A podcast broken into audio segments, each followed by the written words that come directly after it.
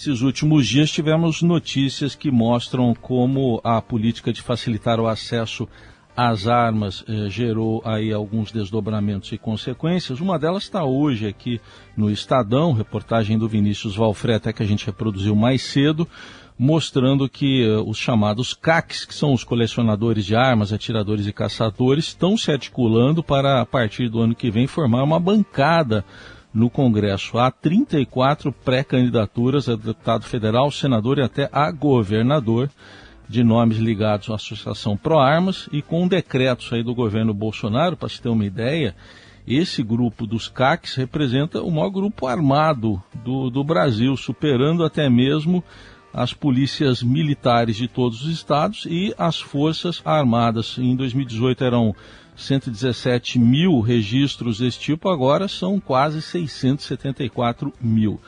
E sobre esse assunto a gente conversa com Isabel Figueiredo, que é advogada e membro do Conselho do Fórum Brasileiro de Segurança Pública. Isabel, um bom dia, obrigado pela presença aqui no Eldorado. Bom dia, bom dia a todos, obrigada pelo convite para estar aqui com vocês.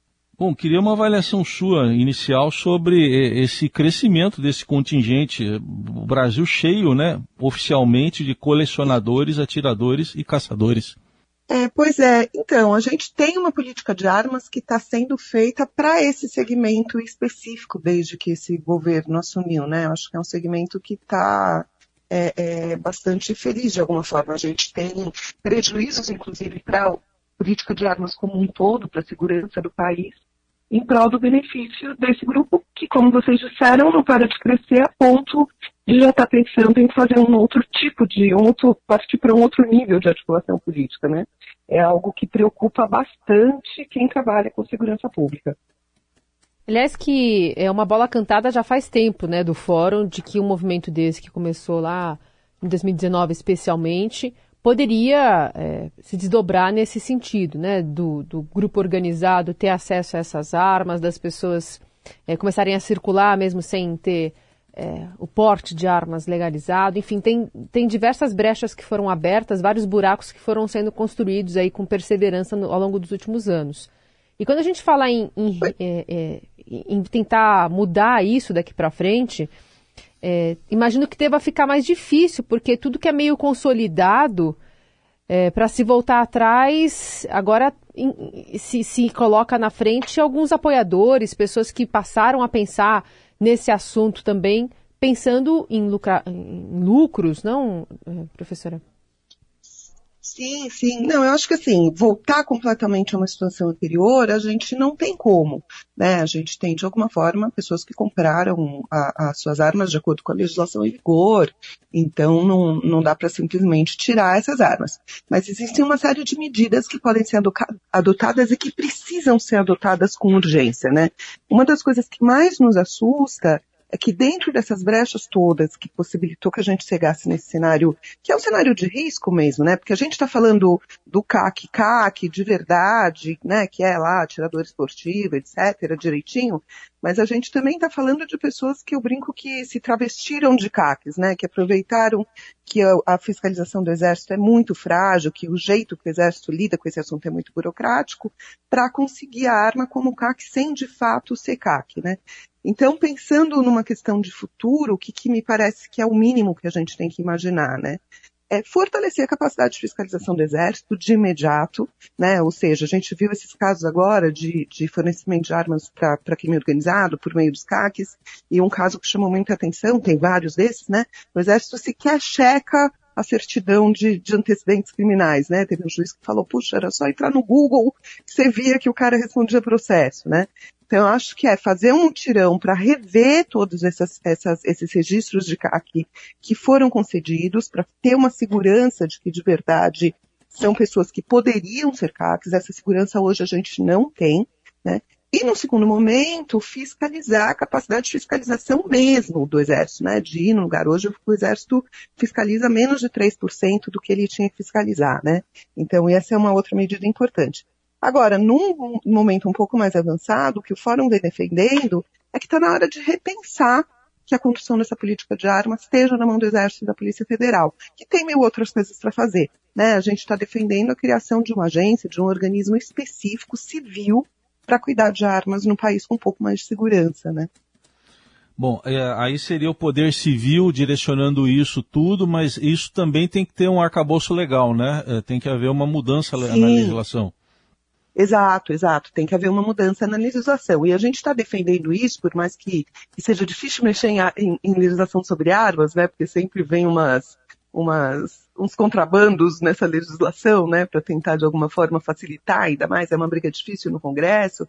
Mas a conclusão que a gente chega, inclusive no nosso texto de análise do anuário desse ano, a gente vai falar isso, é que, olha, é, é, é, exército, a PF ainda está lá tentando, né, é, é, faz com ela, ela, sabe o impacto do descontrole das armas na segurança pública, né? Então, mesmo com recursos limitados, a PF tenta lá melhorar o sistema, melhorar os sistemas de controle, etc. O Exército, como eu disse, faz uma coisa meramente burocrática, né? A ponto disso, que sequer é capaz de checar uma, uma certidão é, é, no Google, né? Então, a gente começa a olhar e falar assim, poxa, cada vez que a gente pede informação, os dados não existem, os dados não batem, os dados vêm com... Aí você começa a olhar e falar, poxa vida, quem é que de fato está controlando armas? Armas nesse país, né? E aí a resposta é, bom, não tem, né? Talvez não tenha, como a gente, como vocês acabaram de falar, porque tem interesses econômicos importantes envolvidos nessa história, né? Mas considerando que a gente continua tendo a maioria da população contra a facilitação do armamento, né? O último Datafolha acho que deu 70% da população contra fragilização do armamento, está na hora da gente levar isso mais a sério, porque isso impacta de um jeito muito danoso a segurança pública, né? Então não dá para brincar com esse tema. Ao ponto de a gente ver uma marcha para Jesus, como aconteceu no estado do Espírito Santo, ter uma arma gigante ali, né? Sendo desfilada ali entre os apoiadores. É algo que está muito em pauta, está muito conversando com a política atual. E está de alguma forma se normalizando, né? Como se os filmes americanos fossem reproduzidos aqui no Brasil, né? Quando todo mundo tem direito à arma, aquele discurso muito trampista é, em prol a, a, agenda armamentista fosse algo que está cada vez mais próximo que da nossa realidade, não, doutora? É, a gente tem isso de uma forma muito estimulada pelo governo, né? Que é, enfim, o governo de alguma forma, eu brinco que na questão das armas o governo não enganou ninguém, né? Essa pauta é uma pauta que o presidente defende claramente desde o processo eleitoral, ele dizia que ele ia fazer o que ele fez, então não tem muita surpresa. Mas tem uma, uma, algo que é interessante que acontece, que é naquela reunião ministerial de abril de 2020, que virou um vídeo uhum. que circulou todas as redes, foi muito, né, muito falado. Até então, o discurso, ele era um discurso também muito inspirado no discurso norte-americano, mas era o discurso da liberdade, da legítima defesa, você não quer ter arma, você não tenha, como se o fato de você ter não impactasse o meu direito, né, a segurança, mas enfim, estava nessa chave da legítima defesa e da liberdade, uhum. né, no sentido da liberdade de compra, se você não quer comprar, você não compra, eu tenho liberdade de comprar. Uhum. A partir da reunião, a gente tem ali uma inflexão no discurso governamental, né, é, eu não sei se vocês lembram, era aquele cenário de começo de pandemia, do presidente brigando com os governadores por causa das medidas é, é, de restrição, de circulação, etc. É a reunião do, do passar boiada, né, para o nosso ouvinte lembrar. Foi, foi, exatamente, foi a reunião, aquela reunião é uma reunião que é, vai dar estudos sociológicos pro resto da vida, né? Dá. E ela, e aí num determinado momento ele manda, era o ministro Sérgio Moro ainda, que meio estava enrolando ali com alguma coisa sobre arma, o presidente tá bravo, dá uma bronca nele, manda ele liberar, e fala uma coisa assim, eu queria ver se todo mundo tivesse armado, que governador que ia fazer isso, né? E aí ele começa a trabalhar numa segunda chave, que é a tal da chave do, do povo armado jamais será escravizado. Uhum. Né? E aí então ganha essa segunda conotação política mais forte. Né, do como algo de resistência, não só da legítima defesa na segurança, no crime, etc., que era o discurso até então, mas também com essa outra questão que leva a gente para esse cenário muito preocupante que a gente está. Né? A gente teve agora, faz duas semanas, três, inclusive era o Dia Mundial do Desarmamento, eles fizeram lá um encontro em Brasília, pró-armas, todo mundo foi armado, é, inclusive o fórum foi mencionado uma frase muito delicada do, do, do, filho do presidente, que eu posso citar aqui porque é pública, a frase foi chupa fórum, uhum. né? essa foi a, a, frase altamente elaborada ali do rapaz, e aí, então, é, é, é, tem essa questão, né, deles já estarem dizendo, como sai hoje, olha, vamos apoiar candidato, o presidente da associação deu uma declaração também pública falando não só vamos apoiar, como vamos pedir em troca assessoria jurídica dos gabinetes. Então está indo para um nível de articulação que a gente não tinha no Brasil, né? que óbvio que também tem restrições legais, não é assim, a gente vai virar um partido e pronto, tem uma série de, de questões nesse meio de caminho, mas que é claramente inspirado nos discursos pró-arma americanos, sim, como vocês disseram, né, em que a gente tem ali anos de décadas de construção de um direito é, é, quase que absoluto a armas, mas que traz esses, né, esses ataques todos que a gente está vendo nesse ano em especial semanalmente nos Estados Unidos, né. Bom, a gente viu também aqui, é, nesses casos aí, é, mais recentes, três investigações é, que mostram que criminosos, ou pelo menos laranjas, acabaram se utilizando dessas é, brechas na legislação, como colecionadores, atiradores ou, casato, ou, ou caçadores. Tem um caso de um homem ligado, esse sim, ligado ao PCC, que já se utilizou do expediente. É, então eu queria saber até que ponto, isso aí é o que vem à tona até agora, mas até que ponto pode existir uma estrutura aí da qual a gente não tem conhecimento e que está sendo financiada dessa forma? É, eu acho que isso é meio, tá ficando um pouco claro, assim, né, de alguma forma. Eu não acho nem que seja uma questão premeditada, claro que não.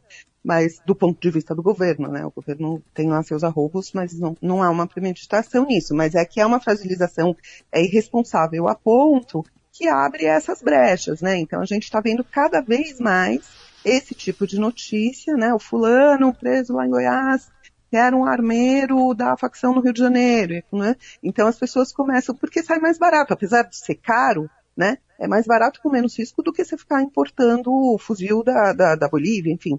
Então, de alguma forma, e, e fora isso, né? Além de fragilizar a legislação para que você possa secar, comprar mais armas, comprar mais munições, comprar mais pólvora, é, tem a questão também dos, dos calibres, né? A gente tem agora o acesso a armas que são armas mais pesadas, né?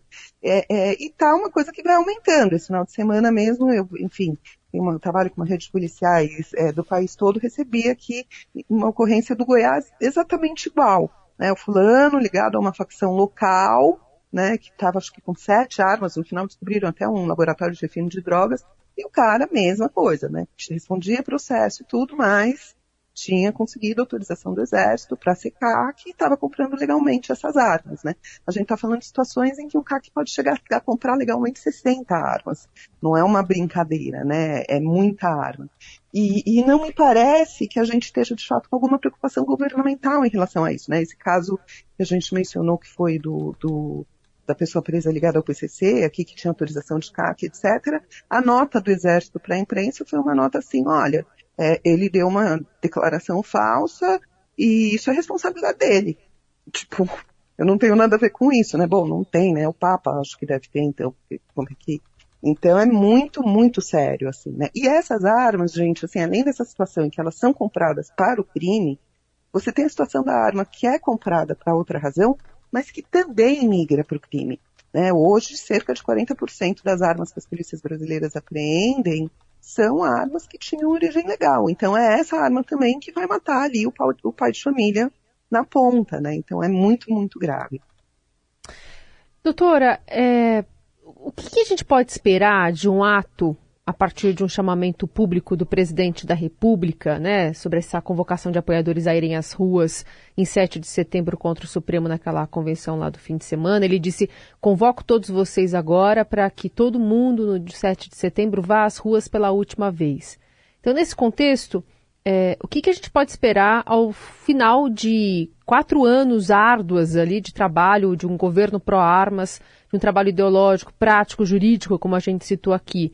Como é que esse discurso, né, um povo armado jamais será escravizado, é, pode acabar? A gente corre algum risco, tanto a população de, de apoiadores do presidente, quanto mesmo de é, pessoas, né, de, de, cidadãos e que trabalham nas forças de, de polícia dos estados, enfim, de algo mais grave acontecer a partir desse chamamento? Não sei se dá para fazer também de novo esse paralelo com os Estados Unidos, com o que a gente viu lá no Capitólio.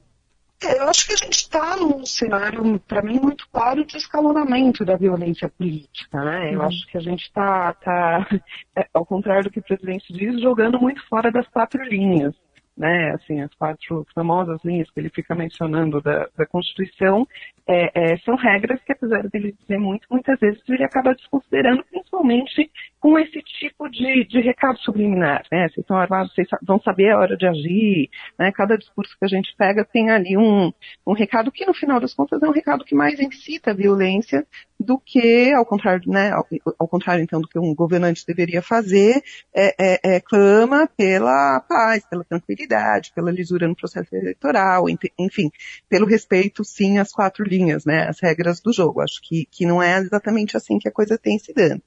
Quando você pensa esse cenário de acirramento de, de ânimos com mais pessoas armadas, claro que a gente está falando aí é, é, de algo ainda mais preocupante, né? O que, que dá para fazer até lá, eu não sei te dizer né? Eu acho que a gente teria que ter um outro grande é, é, debate, né? Mas eu acho que de imediato, diante desses casos todos que a gente está vendo, é, é, ter mais clareza de quem são essas pessoas que estão armadas, é, é, que tipo, deixar mais claro essas limitações, né? Por exemplo, hoje a gente tem discussões sobre a questão do porte do CAC, né? Se pode andar armado em todos os trajetos, não pode, acabou ganhando porte nacional, não acabou, enfim, tem, é uma legislação uhum. que foi feita meio que propositalmente para ter muita confusão, né? Tem muito espaço para interpretação.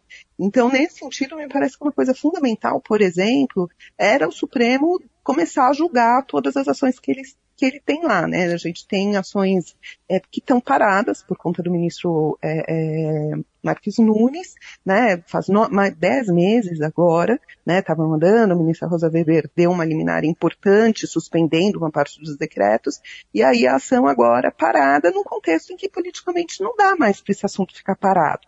Né? A gente tem que ter decisões mais claras, interpretações mais claras desses decretos, e os poderes da República têm que já começar a pressionar o Exército para, de fato, e a população também, não só os poderes da República, para que, de fato, o Exército exerça um papel de uhum. fiscalização é, é, é mais forte. O, dá para fazer algo para esse 7 de setembro? Eu acho que dá no outro campo, né? No campo da gestão política, enfim. Mas eu acho que no campo específico jurídico das armas também tem algumas medidas que ainda dá tempo de adotar para a gente ter um mínimo de sensação de controle que hoje a gente não uhum. tem, né?